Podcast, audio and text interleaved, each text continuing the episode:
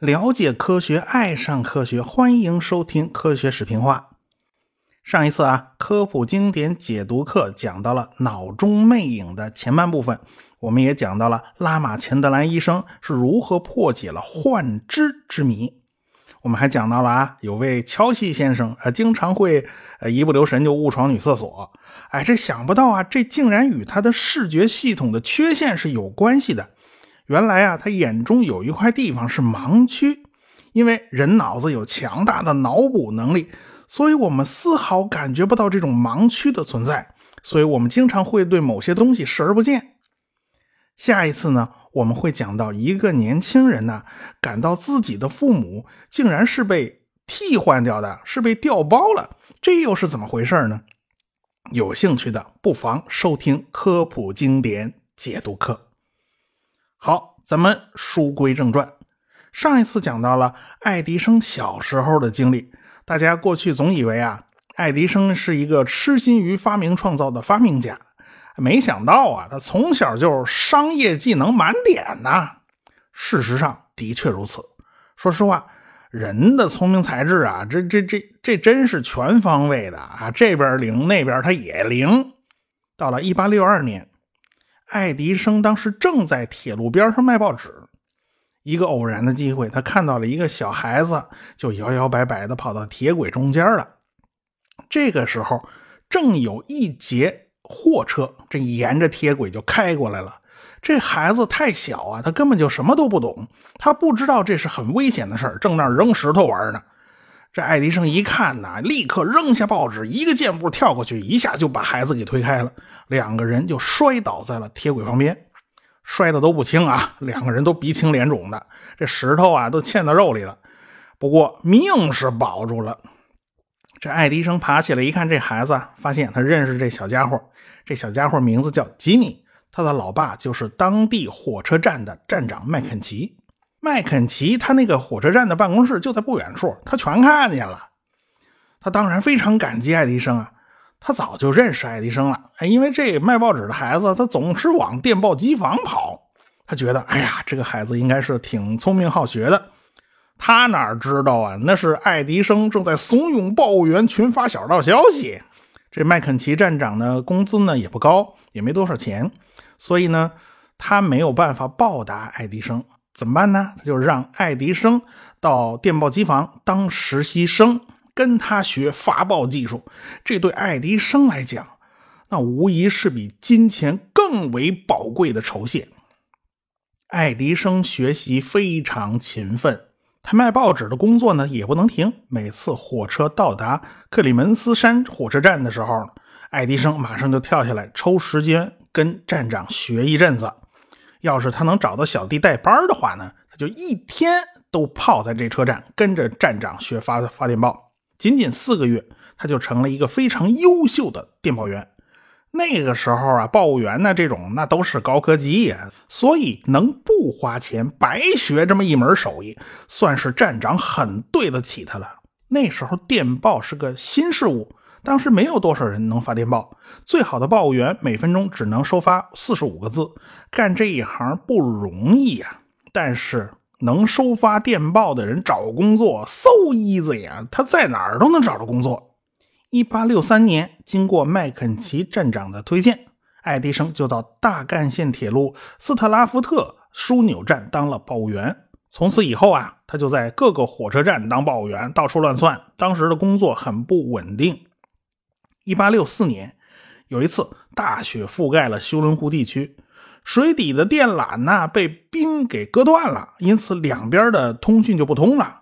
这爱迪生灵机一动，他弄了一台火车头啊，跟着司机，他用汽笛向对岸发信号，他连发了好长时间。对岸加拿大那边的人呢，听了半天，哎呀，听懂了，原来汽笛是摩尔斯电码。所以他们也用火车汽笛来回应，于是就用这种方法，两岸的通讯算是恢复了。大干线铁路的总经理听说了这事儿啊，立刻就把爱迪生调到了斯特拉福德枢纽站当夜班报务员。夜班报务员本来没有多少事儿，反正晚上也没有多少人发电报。啊，但是呢，你不能睡觉，哎，为了防止睡觉，必须每隔一个钟头你发一个信号，证实你没睡。呃，这个爱迪生啊，自己特别能鼓捣，他就拆了个闹钟啊，他发明了一个自动装置，每隔一个小时呢就发个信号。大家还挺奇怪呢，这家伙时间掌握的间隔啊，这真准呐，怎么一分一秒他都不差，他就发发信号过来了？其实啊，爱迪生抱着枕头呢，是一边睡觉去了。爱迪生白天一直在鼓捣自己的各种各样的试验，他没工夫休息，所以他晚上上夜班，他实在是熬不住。但是如要人不知，除非己莫为呀。夜里头有紧急电报，结果爱迪生没接到，他抱着枕头睡得正香呢。人家发电报的吓坏了，哎，这怎么半天这这爱迪生没动静？难道是爱迪生让人打劫了？不会吧？赶过来一看，嗯，爱迪生还没醒呢。这还了得呀！所以爱迪生就被解雇了。后来爱迪生又一直在大湖地区各个城市里当电报员。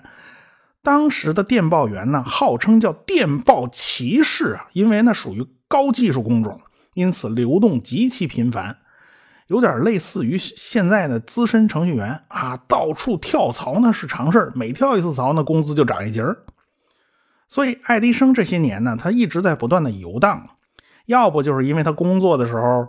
啊，他经常是自己认为重要的，他就先发啊。这个老板认为重要的，他经常放到后边，所以就把老板给惹毛了，所以他经常就被人开除了。要不就是自己觉得这阵不爽，他辞职走人了。所以那段工作他都非常的不稳定。电报这个东西可以说是引爆现代通讯业的一项伟大的发明创造，人类第一次有办法实现大范围的快速通讯。过去啊。送一封信，你没几个月那是不行的。即便是六百里加急，一昼夜最多三百公里嘛。要不你就玩飞鸽传书，飞鸽传书的距离是比较远，速度也比较快，但是这可靠性不行啊。万一半道上鸽子被老鹰吃了，你找谁去啊？要不呢，你就玩建烽火台呀，这个烽火狼烟传递战争警报啊。但是这传递的信息啊极其有限。而且，万一那个啊，皇上再玩一烽火戏诸侯，你受得了吗？英国人在海上通讯，军舰之间，他用的肯定是打旗儿嘛，旗子。不同的旗子就有不同的含义。哎，法国的拿破仑非常重视通讯工作，因此后来法国人发明了一种信号机，经常是一个木板，两端有两个可以旋转的短臂，这三块板啊就可以摆出不同的姿势，就表示不同的字母。每隔一段距离呢，就设置一台，这东西就比人打旗子呀尺寸要大多了，所以距离很远也能看得很清楚。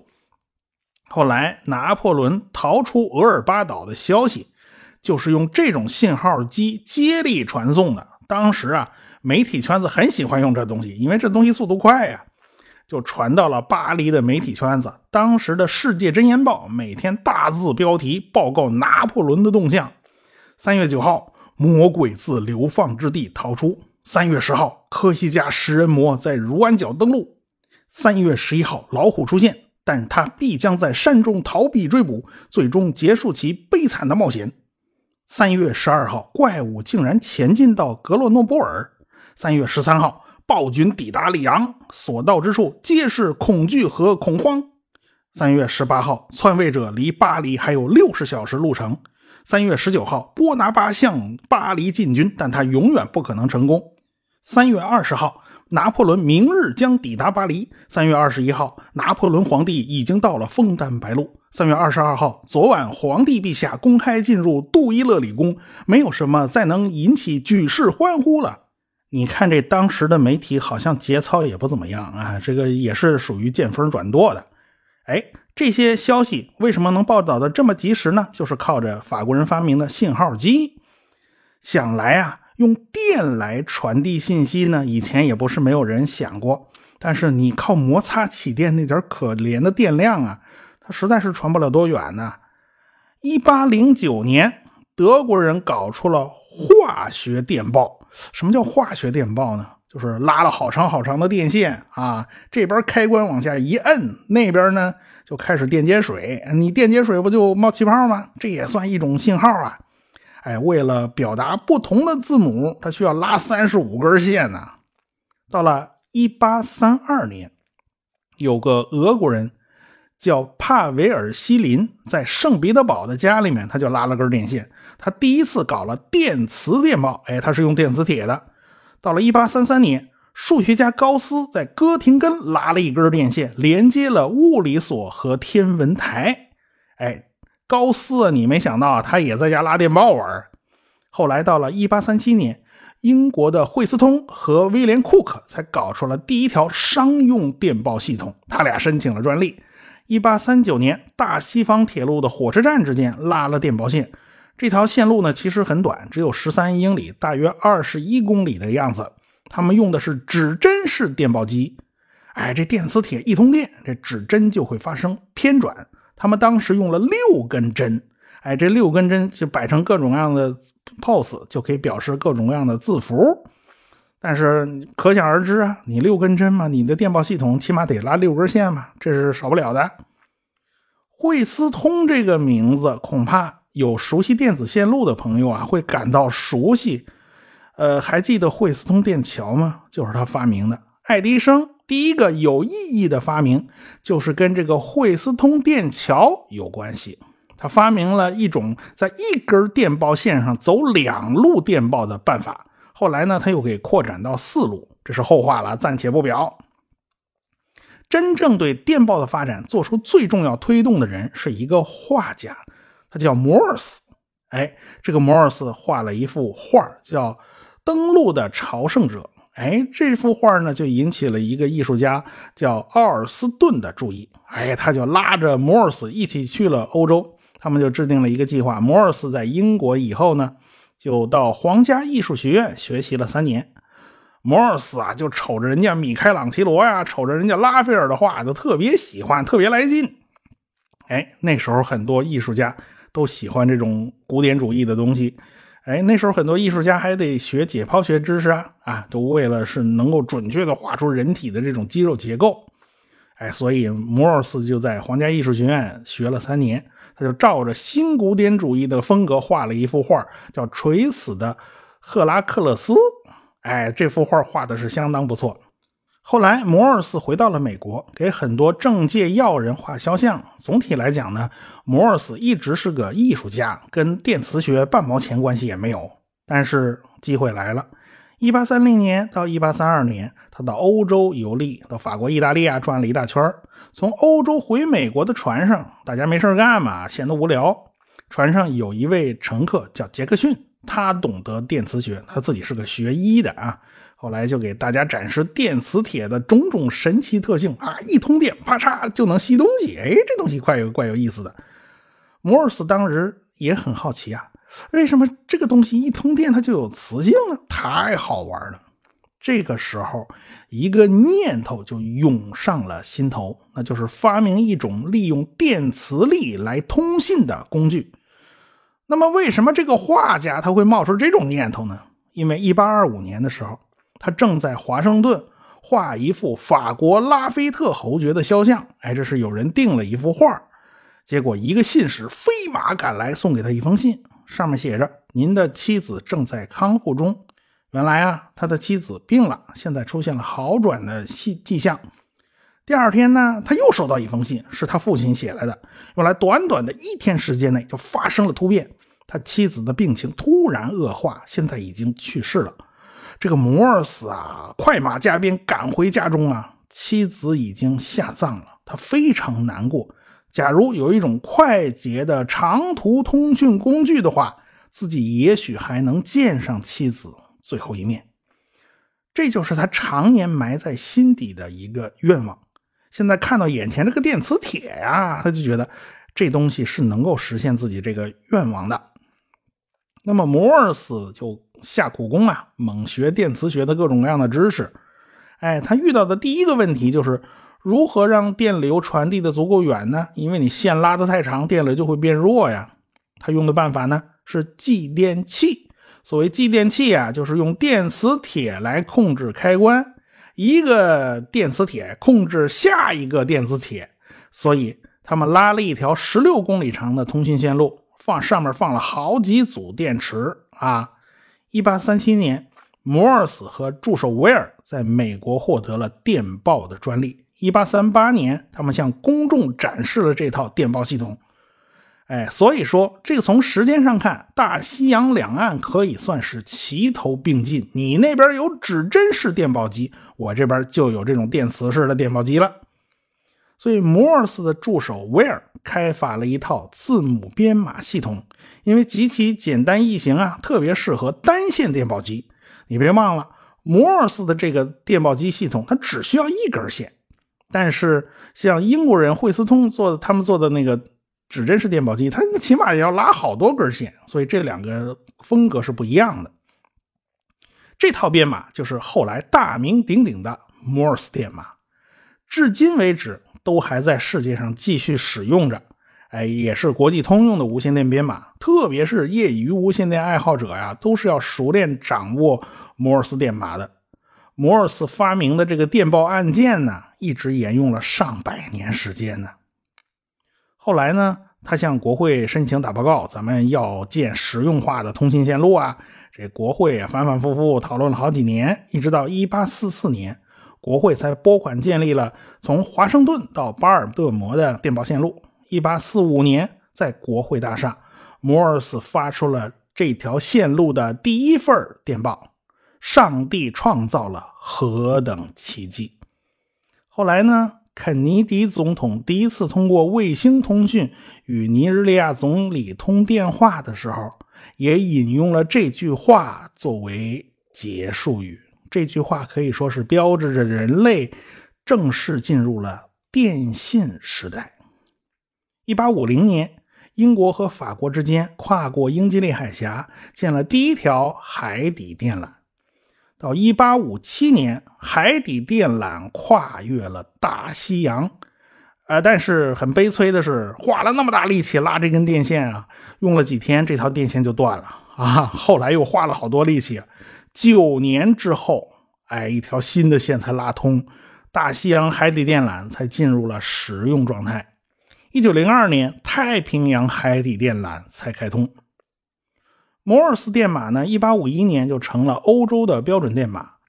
整套解决方式呢，也采用了摩尔斯的方式。但是英国人呢，还是不合群儿啊。他们采用的是惠斯顿和库克的指针式电报机，所以他们的系统是不一样的。到了一八五八年，摩尔斯在波多黎各建立了电报系统，摩尔斯电码呢就进入了拉美国家。所以在爱迪生学习发电报技术的年代，那可是电报和铁路行业蓬勃发展的年代。铁路线延伸到什么地方，那电报线也就跟着延伸到什么地方。那个时候啊，那电报呢都是高科技呀，谁能在电报线上玩出花样来，那显然是非常受瞩目的技术高手啊。所以，爱迪生根本就不怕。找不到工作，电报行业和铁路行业的飞速发展呢，还带来了一个意想不到的东西，那就是国家的标准时间。过去每个城市都是按照太阳来对表的啊，大家每天太阳恰好运行到正南正北方向，那就是中午十二点。我们所有的手表都是按着太阳来对的。可是电报线一接通，我大家发现出麻烦了啊，约好了中午十二点发电报。你说的是哪个十二点？是纽约的中午十二点呢，还是旧金山的中午十二点呢？所以没有标准时间系统，每个火车站的那个时间呢，它不一定差几分几秒，因为大家的距离实在不是一个整数嘛。这怎么行啊？啊，你要是这个都没法统一的话，那火车时刻表它怎么编呢？它没办法编嘛。这才促使大家把地球划分成若干时区，相邻的时区相隔一个小一个小时，啊，咱咱咱零头咱就别算了，省得麻烦。人们习以为常的时间都不得不做出了相应的调整，而且铁路线的延伸还对政治有着莫大的影响。林肯那人家就是乘着火车去上任的啊，当时南北分裂的迹象呢，已经越来越明显了。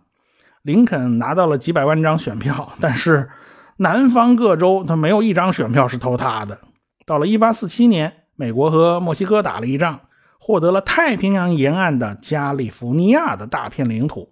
一八五零年，加利福尼亚正式成为美国第三十一个州，而且加州发现了大批金子，无数人要奔赴加州发财呢。这林肯知道啊，从东部到加州，起码在路上你就得走半年呐。哎，西部的崇山峻岭那可不是那么容易对付的。他以政治家的眼光看到了交通和通讯的重要性。假如铁路和电报不能延伸到加州，美利坚还叫哪门子合众国呀？南北战争爆发以后呢？南方的七个州打算退群嘛？是国会里头也没有他们的人，所以呢也没了反对派。所以林肯的各项法案反而就很容易就顺利通过了，太平洋铁路法案就被通过了，政府支持建立一条横贯大陆的铁路线，去往太平洋沿岸的前期考察工作已经早就进行了好多年了，现在是万事俱备，只欠东风了。尽管战争还在继续，仗还在打，但是太平洋铁路的计划一刻都不能停歇。一八六三年的一月八号，加州萨克拉门托小镇的居民聚集到了几家店铺的门口，有四位商人在此举行了奠基仪式。他们挖下了一锹土，太平洋铁路就此开工。他们之中啊，没有一个懂铁路该如何修建。他们要么是杂货铺老板呐，要不就是五金行老板呐，要不就是卖布头的。但是。他们就是斗胆接下了修建太平洋铁路的任务。他们都来自东部，都是白手起家。可是此地呀，它不比东部地区啊。当时的西部没有任何工业基础，最多啊有几个铁匠铺啊，他们能打造几把合格的铁锹，给财迷们去挖金子，这就不错了。那萨克拉门托没多远呢，就是高耸的内华达山脉。哎，你要修铁路，你先得从这儿穿过去。那么，他们凭什么穿过崇山峻岭去修建那几千公里长的大铁路呢？咱们下回再说。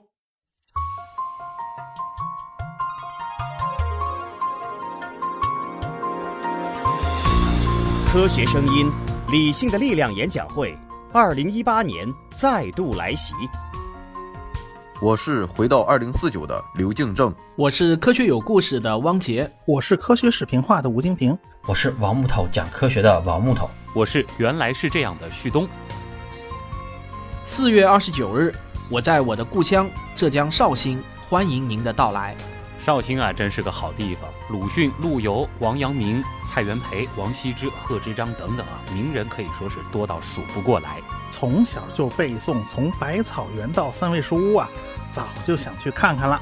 还有老酒、茴香豆、社戏、乌篷船，孔乙己走进咸亨酒店，逛完江南水乡，再听一场理性的力量演讲会，从历史走进现代，从过去回到未来。购票请关注“科学声音”微信公号，在菜单中即可购票，一千张门票售完即止。